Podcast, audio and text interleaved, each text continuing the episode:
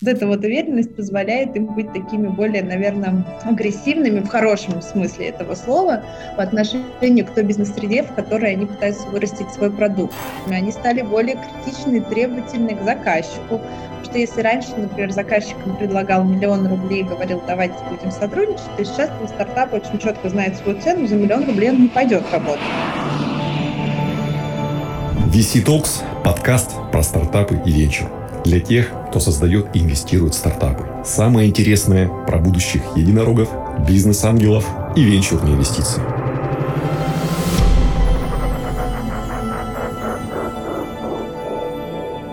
А, друзья, Добрый день. А, у нас сегодня в гостях а, очень интересный гость э, Екатерина Петрова, директор Generation S, а также директор по инновациям и технологичному развитию УК РВК. Это дочерняя структура Российского фонда прямых инвестиций.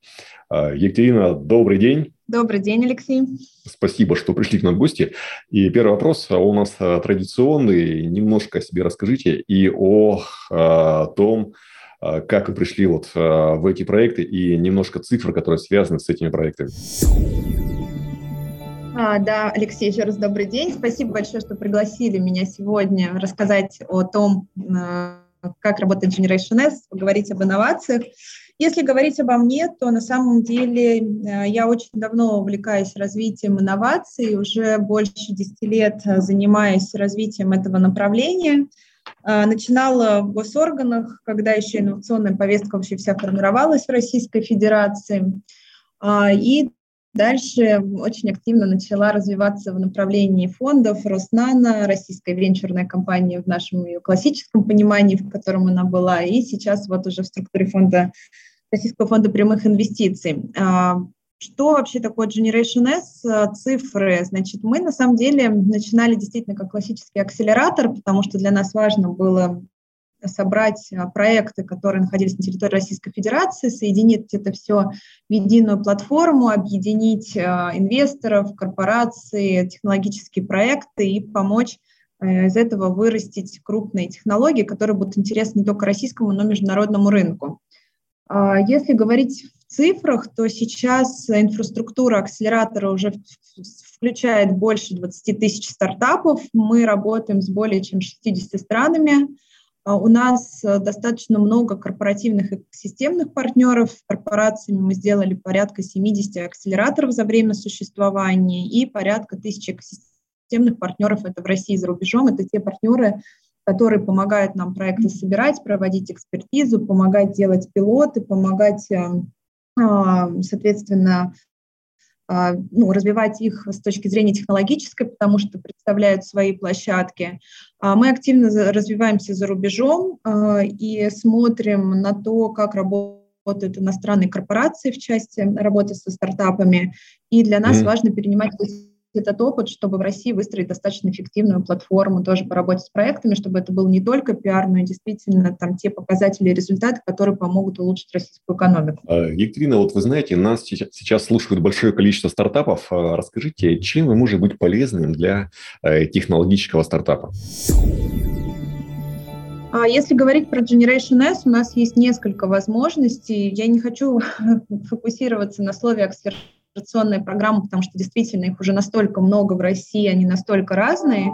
И, и к сожалению, очень жалко время наших проектов, когда они просто ходят и образовываются, поэтому в нашем случае есть несколько возможностей. Generation S в первую очередь является для проекта той невидимой рукой, которая помогает дотянуться до э, корпорации, то есть для будущего заказчика это возможность проектам показать свои решения, найти будущего клиента для развития своей технологии. С другой стороны, мы э, как не классический инвестиционный акселератор помогаем проектам искать инвестиции среди наших фондов, которые есть в структуре УК РВК, так, так как у многих э, есть заинтересованность и открытые портфели в э, инвестировании в такие стартапы.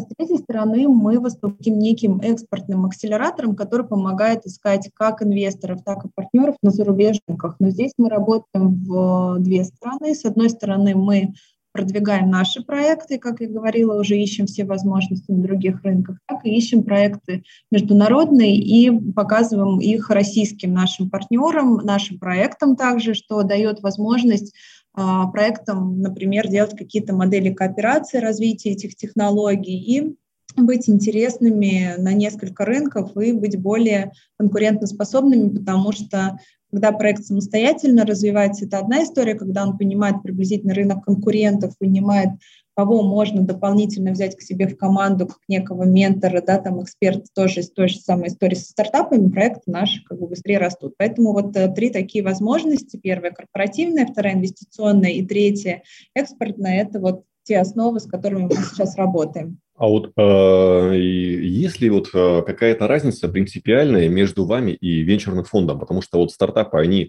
ну, могут податься к вам, могут податься в какой-нибудь венчурный фонд. И в чем принципиальная разница между вами и э, венчурными фондами? Да, да, да, конечно, разница есть. На самом деле основная разница – это наличие инвестиций. Мы, как акселератор, не даем инвестиций, мы больше работаем как инфраструктурный проект. Наша задача – это создавать качественный пайплайн проектов в России, с одной стороны, с другой стороны, создавать всю необходимую инфраструктуру. А венчурный фонд – это следующая стадия после акселератора, то есть, по сути, мы готовим как проект, так и фонд к тому, чтобы а, те проекты, которые проходят через акселератор, были, с одной стороны, зрелыми, с другой стороны, хорошо упакованными для того, чтобы представить свои решения дальше фонду. Поэтому здесь, наверное, основное отличие, оно заключается в том, что у нас нет э, финансовых вложений на входе, классических да, инвестиционных в проекты, и мы не инвестируем. Но мы вкладываем свое время для того, чтобы проектам любой стадии можно было с помощью нас грамотно упаковать свой проект. Мы проводим первичный due diligence проектов и можем подсказать э, им, как проект упаковать, каких компетенций нужно добавить для того, чтобы он был более зрелым и более сильным, и помогаем ему найти не классического инвестора, в виде корпорации, который поможет э, вот ту технологию, которую проект делает, э, с одной стороны проверить, с другой стороны дорастить на базе корпорации, уже потом а, вот эту технологию там ввести в венчурный фонд. А вот э, я правильно понимаю, что вы и вот, например, э, фонд развития интернет-инициатив работаете по схожей модели? Разный. Нет, по разной. На самом деле, наверное, классический вопрос. Все думают, что Generation S, Free и Сколково – это одна модель мы всячески, а, наверное, пытаемся друг от друга отстроиться, потому что это заблуждение, оно мешает работать нам на рынке как, э, ну, я бы не сказала, что мы конкуренты, мы, наверное, партнеры друг друга, потому что мы взаимодополняем, у каждого из нас есть свои сервисы, которые уникальные, да, и позволяют стартапу быстро расти. Основная разница у нас в том, что мы как а, акселератор не берем долю, как я сказала, это разница там наша там с теми же коллегами из Free. Вторая история заключается в том, что мы не айтишный акселератор, классический айтишный, мы много отраслевой, мы работаем в основном с промышленностью, и это тоже ключевое отличие нас, например, от Free. И третья история – это в том, что у нас а, проекты, ну, сами проекты акселерационных программ, они больше заточены на то, чтобы э, разработать продукт э, для конкретной корпорации в короткий период времени, э, доказать необходимость и важность этого продукта для, соответственно, клиента, и дальше этот продукт уже развивать совместно с корпорацией. То есть здесь вот модель разная в том, что мы не проводим классическую акселерационную программу, мы не инвестируем на входе, а именно занимаемся разработкой и доращиванием продукта. Э, Екатерина, а вот э, вы работаете как акселератор, но вот э, хочу понять, в чем вот интерес вот, вашего проекта, то есть вы берете плату за обучение как фри, или долю берете в проекте, или что-то еще? Нет, у нас э, для проектов на самом деле все бесплатно. Это ключевое тоже наше отличие от других коллег. Наш интерес, если мы говорим про акселератор, вот у нас одна из ключевых задач увеличивать э, качество и количество качественных проектов в России технологий. Mm-hmm. Поэтому у нас э, за нашу работу платит наш заказчик. Заказчик это наши корпорации, то есть они mm-hmm. дают сути, возможность нам работать, оплачивают нашу работу инновационного консалтинга, который заключается в поиске, в упаковке, в экспертизе проектов. Проект приходит к нам бесплатно, по сути, мы вот за деньги корпорации помогаем ему вырасти, и дальше наш интерес, он прямой, наверное, заложенный в стратегии, в том, чтобы те проекты зрелые, которые уже выросли, были интересны как воронка нашим венчурным фондам в структуре УК РВК. Э, я правильно понимаю, что вы в 2021 году объединились с УК РВК и Российским фондом прямых инвестиций. И, в принципе, э, таким образом тоже можете посодействовать получению инвестиций для проекта каким-то образом. Вот здесь я стараюсь очень аккуратно, э, стараюсь очень аккуратно отвечать на этот вопрос, потому что обещать ничего невозможно. Да, mm-hmm. мы стимулируем по максимуму и ускоряем процесс доведения проектов до наших фондов, но в любом случае фонды, они живут отдельно своей жизнью, у них своя стратегия, у них свой срок приема решений, свои правила там, принятия решений по тем или иным проектам. Поэтому мы, как акселератор, который находится действительно в структуре УК РВК, а, занимаемся тем, что мы доводим максимально качественное количество проектов и показываем их фондам. Это говорит о том, что фонды могут нам доверять как mm-hmm. акселератору, и когда они, например, оценивают проекты, они принимают во внимание, что они прошли программу акселератора Generation S, что есть еще третий партнер корпоративный, который дал возможность пропилотировать, дал, выдал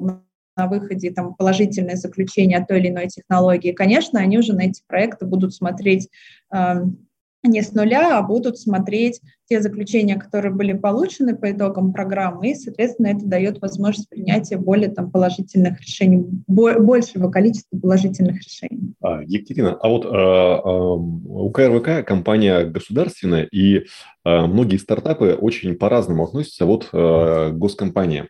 Э, как вам удается сохранять репутацию на рынке и быть при этом конкурентом, и, главное, привлекать стартапы к себе в, пайп, в пайплайн? А, у нас, э, наверное, у нашей команды есть ключевое правило, с которым мы работаем, это быть достаточно прозрачными на всех на всех этапах нашей работы, пока мы ее строим.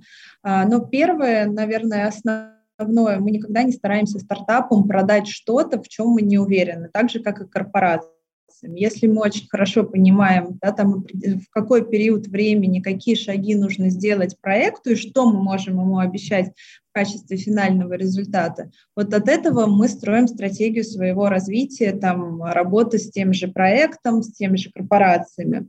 Проекты, да, они действительно нам доверяют. Почему? Потому что у нас в команде нет такого понимания, как отдать все на аутсорс. Мы очень долго меняли внутреннюю стратегию акселератора Generation S, потому что в 2015-2016 году у нас была задача вырастить рынок экосистемный, мы старались закупать услуги, старались все, что там не происходит в части деятельности развития стартапов, э, передавать каким-то внешним игрокам.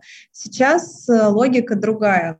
У нас э, практически там на все стартапы, которые приходят в акселератор, выделено внутренний трекер, мы его называем внутренний менеджер, который ведет эти проекты. Этот менеджер достаточно прозрачно на входе обрисовывает карту развития этого проекта, вместе обсуждаем шаги, набор задач, которые у нас тут на тот период акселерации, который происходит, и мы вместе определяем KPI на, вход, на выходе, который проект получит. То есть мы не даем завышенных КПЕ. Если мы понимаем, что проект достаточно ранней стадии, у него нет возможности получить инвестиции, мы стараемся подобрать другие иные формы работы с ним, то есть, например, возможность там, договориться, помочь ему, например, заполнить заявку на получение гранта Фонда содействия инновациям, потому что понимаем, что проект ранней стадии будет более там, а, релевантен для этого фонда, и вероятность того, что он получит грант в фонде содействия, будет выше, нежели чем мы будем обещать свои венчурные инвестиции.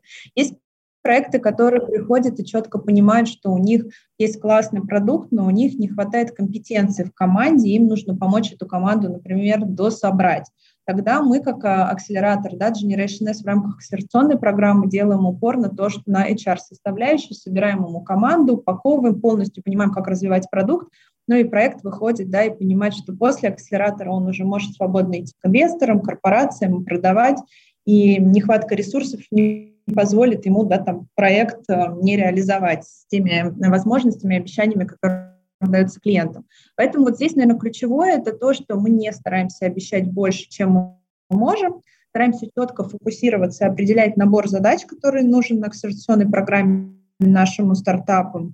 На выходе вместе достаточно честно и откровенно обсуждать, насколько у нас получилось достичь тех результатов, которые были ожидаемы от этой программы, или не ожидаем. Бывают ситуации, когда у нас даже получается сделать больше, чем мы предполагали, потому что в рамках акселерации проект приходил с одной задачей, но у нас там появляются, например, дополнительные возможности. У нас в этом году вот так проходила программа с Московским экспортным центром, когда проекты приходили просто с интересом да, там составить маркетинговый план развития проекта на международном рынке, а у нас получилось им привлечь международных инвесторов, просто потому что технология была достаточно понятной, прозрачной, проект даже не ожидал, что так, так сложится, но вот ушел довольным.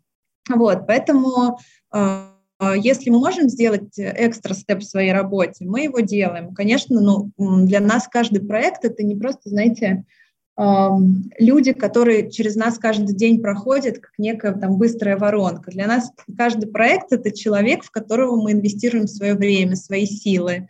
У нас каждый там проект менеджер который работает с проектом, он за него очень сильно переживает, он проживает с ним его же жизнь проектную, поэтому, конечно, для нас важен в первую очередь результат — Поэтому мы никогда не коммитимся на большие воронки. То есть нам важно собрать маленькую воронку, определить для себя то подъемное количество стартапов, которое может пройти в акселерационной программе, и уже от этого строить там, вектор э, развития там, на результат того, что они делают. А, Екатерина, а вот 20 э, и 21 год, они такие были очень непростые для стартапов а, и для компаний. Э, с какими типичными сложностями сталкивается вот в Generation S и с какими проблемами сталкиваются стартапы и как они их преодолевают? А, но смотрите, если мы говорим про историю с ковидом, с удаленкой, со всеми историями такими, тоже два кейса. Тогда рассказываю про нас, как Generation S, а отдельно про стартапы.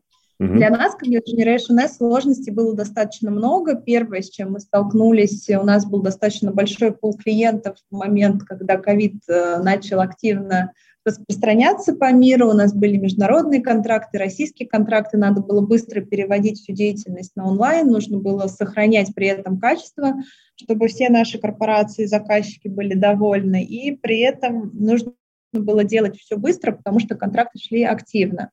Но, соответственно, с какими сложностями здесь мы столкнулись? Первое – это неготовность работать, неготовность клиента работать в онлайне, потому что иногда очень сложно, например, пощупать технологию, да, которую ты ищешь, ее же нужно иногда там было пилотировать на заводе, нужно было встречаться с со стартапами, нужно было выстраивать коммуникации. От всего этого мы были отрезаны. Поэтому мы с ребятами тоже находили разные методы прописывали э, разные методологии, там, технологии работы с проектами, организовывали Zoom, удаленно пытались технологии протестировать.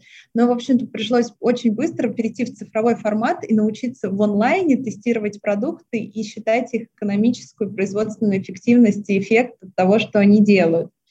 А дальше, что нам было очень сложно, мы понимали, что в период пандемии у многих компаний компаний бюджеты начали уходить совершенно другие задачи. То есть для многих инновации стали далеко не первым приоритетом, что тоже очень сильно дало по деятельности, потому что многие стали инновационную повестку закрывать.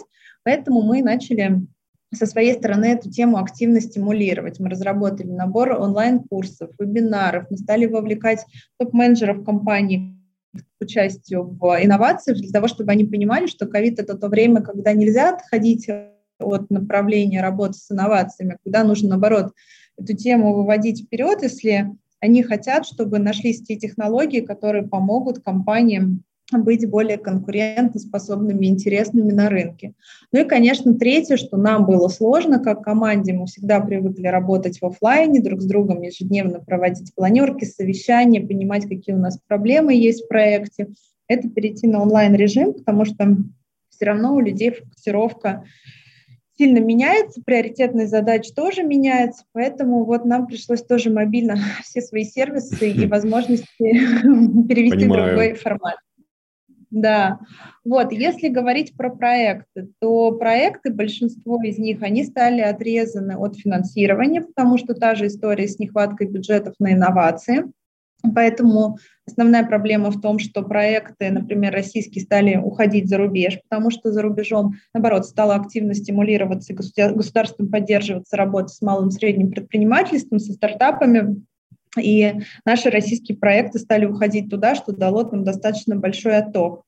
И а, невозможность проведения различных онлайн-мероприятий тоже сузила у проектов возможность дотянуться до тех контактов даже среди корпораций, с которыми они могли бы общаться там, по поводу будущих контрактов или сотрудничества. Поэтому вот э, здесь э, вот эти два фактора тоже сильно повлияли, и из-за того, что была большая нехватка денег, у многих проектов произошел такой как бы обратный эффект, у них просто за счет нехватки финансирования команды распались и проекты закрылись. Поэтому вот, наверное, это такие основные проблемы. А расскажите про самые интересные проекты акселератора и есть ли среди них единороги? Ой, я даже, честно говоря, не знаю, у нас столько много проектов интересных. Я, мне кажется, в каждом интервью рассказываю про наш замечательный проект Промобот. Ну, действительно, mm. проект, которым мы очень гордимся. Проект, который пришел к нам в 2014 году и вырос из маленького проекта роботов сейчас уже практически, мне кажется, в единорога, потому что ребята стараются развиваться на разных рынках, они постоянно меняют и изменяют свой продукт. А, начиная с робота-снегоуборщика, сейчас робот превратился в робота-промоутера, робота, который общается с людьми, робота человека подобного, и на самом деле э, это тот кейс, которым мы гордимся сейчас, мы тоже ребятам помогаем а, выстроить работу на международных рынках. Они сейчас проходили у нас экспортную акселерацию, ищем тоже именно на арабском рынке партнеров, инвесторов ищем, потому что они очень активно развиваются, получают инвестиции. Второй проект тоже он цифровой, это проект Vision Labs, проект, с которым мы тоже работали в 2014-2015 году проект сейчас э, вырос до того, что стал очень активно, ну не то чтобы работать, он уже, наверное, даже купленная ФК-система МТС, и сейчас этот проект является основой э, к созданию Центра искусственного интеллекта МТС AI. То есть у нас mm-hmm. проекты хороший пример того, когда проекты выпускники акселератора Generation S становятся уже частью крупных корпораций, их продукты становятся частью крупных корпораций, и наши проекты уже превратились сами в тех, кому они когда-то приходили за тем, чтобы эти контракты подписать. Поэтому, э, ну вот, наверное, это два таких ключевых самых успешных. Я думаю, что и один, и второе, они уже практически единороги, им осталось совсем чуть-чуть для того, чтобы вырасти. А так у нас ежегодно, на самом деле, проходит ну, много проектов через нас. Там, в среднем мы порядка 15 проектов за один акселератор акселерируем. От трех до пяти проектов это успешные пилоты. Я там просто почему эти цифры называю? Потому что в будущем мы понимаем, что нужно закладывать еще 2-3 года для того, чтобы измерять, насколько проект успешен. Но мы видим, что если пилот с одной, там, двумя, тремя корпорациями складывается успешно, то э, через несколько лет эти проекты становятся достаточно известными, они быстро растут, они привлекают инвестиции на российском международном рынке и бы, приближаются к статусу единорог. Кстати, вот буквально по-моему, вчера еще один наш выпускник проект Hinted, мы его выращивали в рамках акселератора ВТБ, попал в список э, двадцатку Forbes лучших проектов, который уже тоже приблизился к званию проектов единорогов. Практически у нас все, я бы сказала, успешные. Все, все кто через нас прошел. Процентов, наверное, только 20-30 это те, кто уже не существует, но опять-таки понятно по каким причинам, потому что стимулированием инноваций предпринимательства сейчас не очень активно в России развивается. А вот те, кто активно участвует в программах, ходят, ищут инвестиции, они растут достаточно быстро. А, Екатерина, а вот э, как вам податься и какие есть у вас э, типичные неправ... ошибки, неправильные упаковки стартапов? Угу. Податься к нам у нас нет так такового ежегодного набора, опять-таки, так как, как у коллег с Free, но у нас есть другая инициатива, вот я, как я сказала, это, в принципе, наши корпоративные акселераторы классические, так как мы живем от запроса корпорации, у нас есть сайт generationstartup.ru, на нем всегда есть отдельный раздел, называется акселераторы Generation S. Можно всегда увидеть открытый акселератор. Вот, например, сейчас у нас из таких активных а, это вот мы продолжаем, вернее, развивать тему искусственного интеллекта. А, как раз-таки прошли аккредитацию фондом содействия инноваций и всем тем проектам, которые хотят искусственный интеллект развивать, можно в нашу программу попасть. Вот. На следующий год тоже достаточно много проектов, программ запланировано, поэтому, в принципе, все проекты, которые хотят участвовать в Generation S и попасть к конкретному заказчику, потому что всегда у нас это видно, да, какой заказчик сейчас проводит отбор и что он дальше ожидает от проектов, какие возможности проект может получить, вот можно увидеть на сайте нашего акселератора. Но ключевой, наверное, что делал, какую ключевую ошибку? Тут даже вопрос не в упаковке, а вопрос в вере в свой продукт. Многие стартапы, приходя в акселератор, считают, что тот проект, который они придумали, они делают, он настолько идеален, что менять его под запрос клиента не стоит. И они начинают очень много спорить, бороться, а, доказывать, что э, у нас все хорошо, а вот вы, корпорация, давайте-ка менять под наши правила, если вы хотите с нами работать. То есть вот самая, наверное, большая ошибка, которую нужно многим исправлять, это уметь слышать заказчика и под заказчика адаптировать свой продукт. Если мы говорим про более прикладные вещи, не анализируют рынок конкурентов. Опять-таки, из-за большой веры в свою технологию не смотрят на то, что делают конкуренты на своем рынке и на смежных рынках – и это не позволяет проекту а, быстро двигаться и развиваться. А, третья ошибка, но это тоже связано не с упаковкой, я выше об этом говорила, это когда есть, например, фаундер а, проекта, но он понимает, что только он один способен знать свою технологию и не заботиться о том, чтобы расширять команду, в конечном счете это все приводит к тому, что проект распадается. А, и а, четвертое – это умение себя продать, то есть правильно рассказать про свою технологию, рассказать про свою уникальность, уметь заинтересовать клиента в том, что проект действительно достоин того, чтобы на него обратили внимание. Это не всегда бывает э, возможно, там, когда проект просто хорошо пичется. Здесь надо очень хорошо понимать общий ландшафт продукта и того, как его встроить в компанию или зачем, там, например, инвестиции получать, что получит инвестор от инвестирования в этот проект. Но но вот это, наверное, такие ключевые вещи и ошибки, с которыми проекты сталкиваются, потому что все остальное поправимо, экономику посчитать можно, проанализировать рынок можно, тренды посмотреть можно, но то есть это все больше про маркетинг, про такие вещи прикладные, а вот эти четыре – это то, что прям в первую очередь влияет на общий образ проекта, когда он с инвестором или там с корпорацией начинает работать. А есть ли у вас какая-то специфика? То есть какими проектами вы будете заниматься, а какими нет? Ну, мы стараемся на самом самом деле смотреть на всех, потому что вот я говорю, из-за из той нехватки программ, которые сейчас в России есть, если мы начнем проекты все отсеивать, закончится все очень печально, что в России вообще, мне кажется, не останется никаких проектов, поэтому мы как акселератор стараемся, так как мы много отраслевой, во-первых, работать со всеми направлениями и отраслями, и действительно разбираться в, каждом, э, в каждой отрасли, когда к нам приходит определенный клиент, и стараемся смотреть на все проекты. Другой вопрос э, в стадийности. То есть есть проекты более ранней стадии, они нам, например, сейчас не очень интересны, потому что у нас нет э, пассивных инвестиций, нет возможности инвестировать в эти проекты. И корпорациям маленькие проекты уже не очень интересны интересны. Но mm если мы такие проекты видим, мы тоже их не отсеиваем, мы стараемся им на этапе экспертизы дать рекомендации о том, что им стоит сделать для того, чтобы быть более упакованным, если мы говорим про слово упаковка.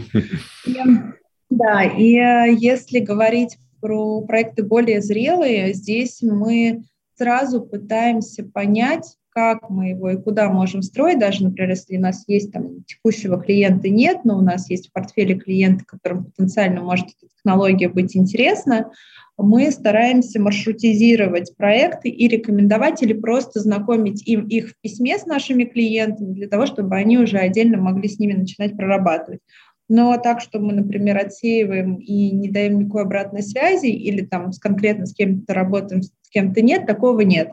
Просто потому что наша задача делать так, чтобы, первое, все проекты были обработаны, они четко понимали, что им делать, чтобы быть успешными. Второе, помочь не только клиентам, которые с нами в определенный период работают, найти хорошую технологию, но и с теми, у кого есть постоянный набор воронок, из того, что там не было в какое-то определенное время, найти да, там, хорошие проекты, с которыми они смогут работать позже. А, а, чтобы понять стартапам, а, какую ценность вы можете ему принести, расскажите про вашу команду, вот именно, которая помогает, про их ключевые компетенции и как вы подбираете людей в эту команду. Ключевые компетенции у нас ну, смотрите, во-первых, наверное, правильно начать с того, что у нас команда не очень большая. У нас всего 10 человек. Это если я не говорю про сервисные функции. Как, мы, как я отбираю этих людей? Ну, большинство, ну, не большинство, ладно, 30% людей – это те, которые уже прошли не один этап акселерационных программ. Это ребята, которые проходили весь цикл с момента отбора проекта, проведения экспертизы, и ведение пилотов. То есть это значит, что у человека есть опыт того, как строить продукт внутри корпорации. Это, наверное, ключевая компетенция. Второе, вторая вещь, на которую я смотрю, это то, насколько человек хорошо разбирается в технологии, вне зависимости от направления, которое приходит, насколько быстро он может анализировать э, рынки, насколько он может быстро анализировать конкурентные какие-то да, направления, которые есть, чтобы понять, насколько стартап там релевантен, насколько с ним можно работать. Третья история – это умение вести, ну, как сказать, трекать, да, правильно, даже не знаю, как это правильно трекать, наверное. Mm-hmm. То есть это умение человеком быть не только продуктом, но и project management, вести достаточно прозрачно, чтобы проект в определенное время и в определенные рамки довести до результата. Еще вопрос вы задавали какой? То есть... Как подбираете людей в команду? Ну, на самом деле, метод очень классический. Я не стараюсь искать их по знакомым, как многие любят это делать. Два инструмента. Первый – это HeadHunter э, и достаточно жесткий отбор. Мы просматриваем в среднем на одну вакансию порядка 400-600 ребят. Ого. Проводим с ними собеседование, даем обязательно кейс, э, причем кейс из реальной практики, из жизни. То есть вот из жизни акселератора Generation S, например, э, подобрать воронки каких-то проектов под определенные направления, продумать стратегию какого-то продукта да, там для корпорации и так далее. И смотрим, насколько человек вообще способен мыслить широко, потому что, как я говорила, у нас сейчас работа это больше про инновационный консалтинг, то есть это умение человека быстро и гибко понимать и предлагать различные инструменты и решения. Вот. И второй канал, где я отбираю тоже э, ребят в команду, это если мы видим, что в наших, например, проектах есть какие-то сильные ребята, которые хотят работать в акселераторе Generation S, которым интересно быть даже теми же самыми менторами, это вторая, наверное, категория наших сотрудников, таких нештатных, уже мы стараемся таких ребят привлекать на работу и экспертизу с проектами, для того, чтобы они могли использовать весь свой потенциал, да, там, бывший, да, там, бизнесменов и инновационных технологических проектов и помогать, значит, новые воронки расти. Поэтому вот это наши выпускники, а второй – это классический отбор и анализ того, кто является такими лидерами, можно сказать, которыми как мы способны под себя адаптировать. А вот э, за все уши времени, как вот э, работает э, акселератор, э, как за это время поменялся портрет предпринимателя? То есть э, их стало больше, меньше? Есть какие-то вот э, интересные изменения в портрете э, типичного стартапера российского? Российский, то, что я для меня, например, очень заметно, ну, во-первых, э, сильных проектов стало больше стало меньше с точки зрения количества, потому что раньше, ну, например, даже в 2014-2015 году в тех же самых регионах было очень много программ по развитию технологического предпринимательства. Мы учили проекты, мы их собирали, делали нетворкинг, делали сообщество, мы понимали, где, какого уровня, какие проекты есть, разрабатывали для них отдельные программы. Были госпрограммы, которые выделяли деньги на уровне регионов развития проектов. Поэтому даже таких вот, как сказать, совсем не инновационных, их было очень много. То есть сам факт того, что количество проектов, да, их было много. Сейчас мы ушли в другую логику, что вот эти вот проекты, у которых все это стимулирование прошло, они все, конечно, закрылись, финансирования нет, программ нет, ну и как бы возможности для существования нет. Но те проекты, которые остались, они, на мой взгляд, э, очень многому научились за этот период. Они прошли много программ, они получили достаточно неплохие инвестиции от фондов.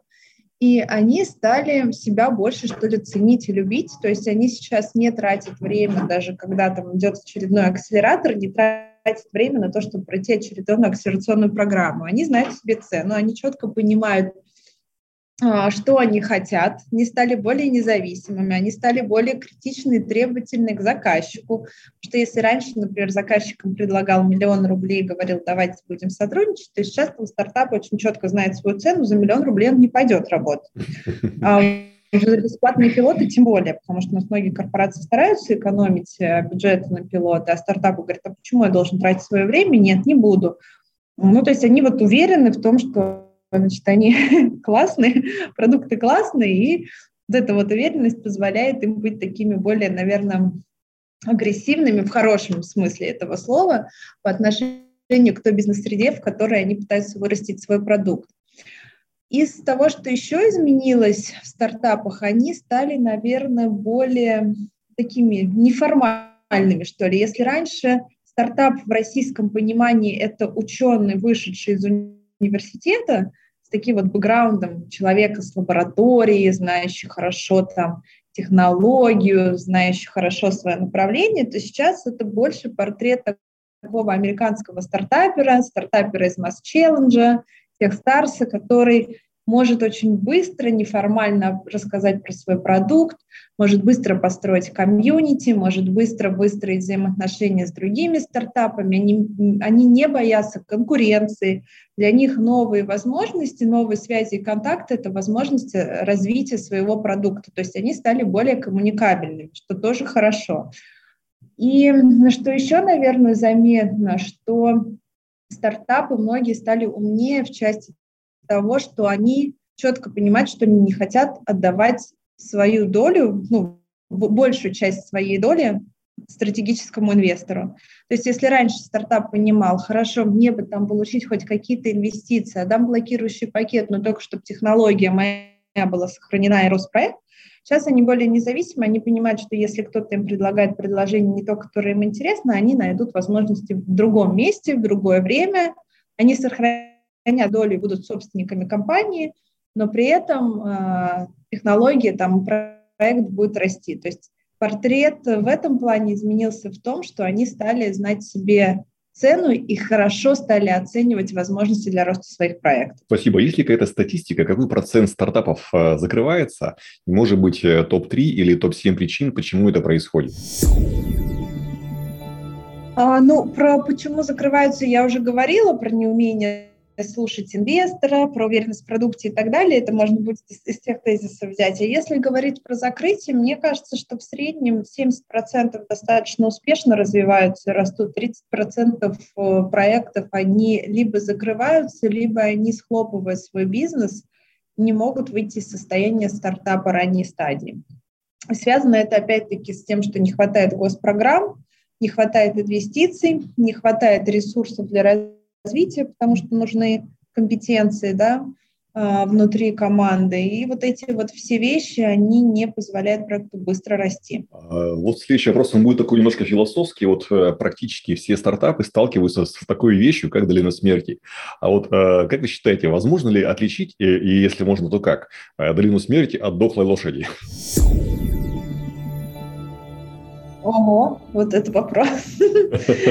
А, ну, наверное, если ты стартап, наверное, возможно. Мне кажется, мы даже в Generation S как стартап тоже периодически входим в долину смертности, когда понимаем, что вот у нас год пришел, КПЕ надо выполнить, а что-то денег не хватает, надо срочно бежать на рынок, искать новых клиентов.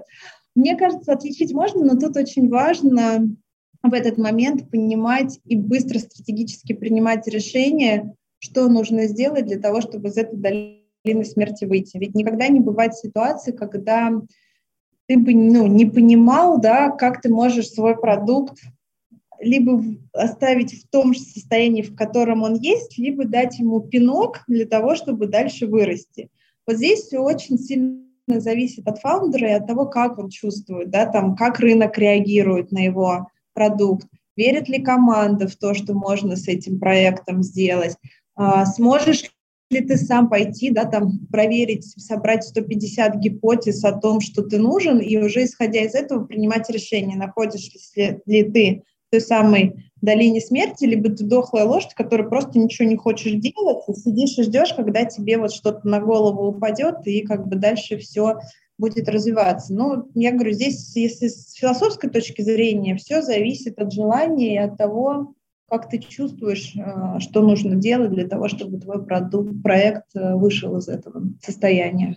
А вот а, при прохождении долины смерти, вот а, что делать с выгоранием и где брать внутренний ресурс для прохождения ее? Ну, давайте, наверное, скажу по себе, потому что, мне кажется, Generation каждые три года долину смерти проходит. На самом деле, да, тоже наступают такие периоды, когда ты понимаешь, что ты выгораешь, что, что мы делаем? Ну, во-первых, э, у нас идет периодическое обновление команды, потому что когда ты понимаешь, что приходит новая кровь, новые люди с новым видением, с новыми идеями, это позволяет подстегнуть команду на то, чтобы они генерили и что-то придумывали, а, что, что позволяет тебе да, понять, что ты можешь как-то в этом рынке выжить, что-то новое придумать. А, когда ты понимаешь, что а, у тебя идет выгорание в принципе проекту, надо не бояться общаться с рынком. Я имею в виду здесь рынком, с людьми, которые уже выстроили свой бизнес и которые могут тебе хотя бы какими-то советами, рекомендациями помочь себя встряхнуть. И важно находиться в конкурентной среде и самому, потому что если ты замыкаешься очень четко на своем проекте начинаешь сидеть и думать, как бы тебе какую стратегию новую написать, какую фишку в этот проект придумать, это все как бы замыкается в то, что ты начинаешь быть собой недоволен, ты не понимаешь, не чувствуешь, что нужно сделать в проекте для того, чтобы он был более подвижным, ну и, в общем-то, наверное, в какой-то момент ты и сам выгораешь, потому что тебе неинтересно то, чем ты занимаешься. А вот процесс выгорания, вот у нас, по крайней мере, тоже так было, когда он приходит. Вот у нас uh, был какой-то год, когда в Generation S нам сказали, мы ваш проект закрываем.